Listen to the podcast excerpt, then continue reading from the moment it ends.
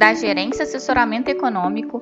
Esse é o seu Bebê Conexão Mercado, que traz para você as principais notícias e nossas análises do Brasil e do mundo.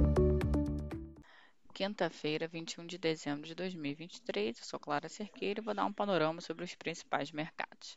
No exterior, a sessão parece ser de ajuste aos fortes movimentos acumulados nos últimos dias, em preparação para o resultado do Índice de Inflação ao Consumidor, PCE, referência para a meta do Fed, que sai amanhã.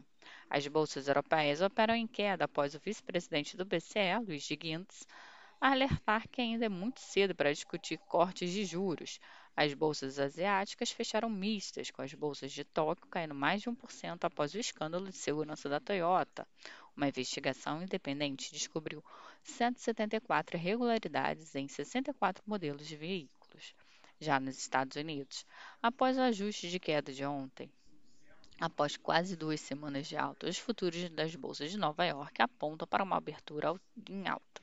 Assim, o dólar opera em leve queda ante as moedas principais, mas mais fortes em relação à maioria das moedas emergentes. Quanto aos Treasury, a tendência de ajuste para cima das yields, em meia correção à queda forte observada nos últimos dias. No mais, teremos leilão de TIPS de 5 anos. Quanto às commodities, o petróleo tende a ficar volátil em meio ao noticiário sobre o Mar Vermelho, enquanto as demais podem ter um dia de queda por conta do dólar fortalecido ante as emergentes. Assim, esperamos uma sessão com dólar fraco ante as principais e forte ante as emergentes, taxa dos treasuries e bolsas em alta e commodities majoritariamente em queda. No Brasil, os agentes seguem monitorando a finalização dos trabalhos no Congresso. Agora, o foco fica para o orçamento de 2024 e para a possível análise das apostas esportivas pela Câmara. Na agenda do dia, destaque para a divulgação do relatório trimestral de inflação às 8 horas pelo Banco Central, que será seguido de coletiva de Campos Neto e Diogo Guilherme às 11 horas, para detalhamento do relatório.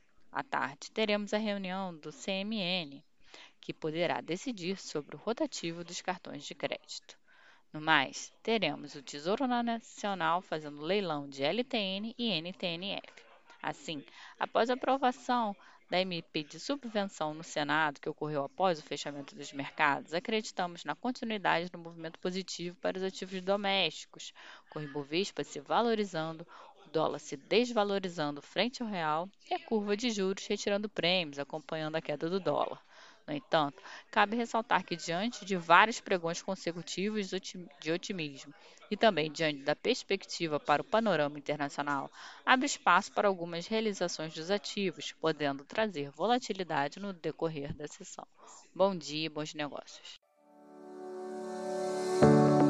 Por fim, lembramos que essas informações refletem somente expectativas e por isso a instituição não se responsabiliza por eventuais perdas financeiras.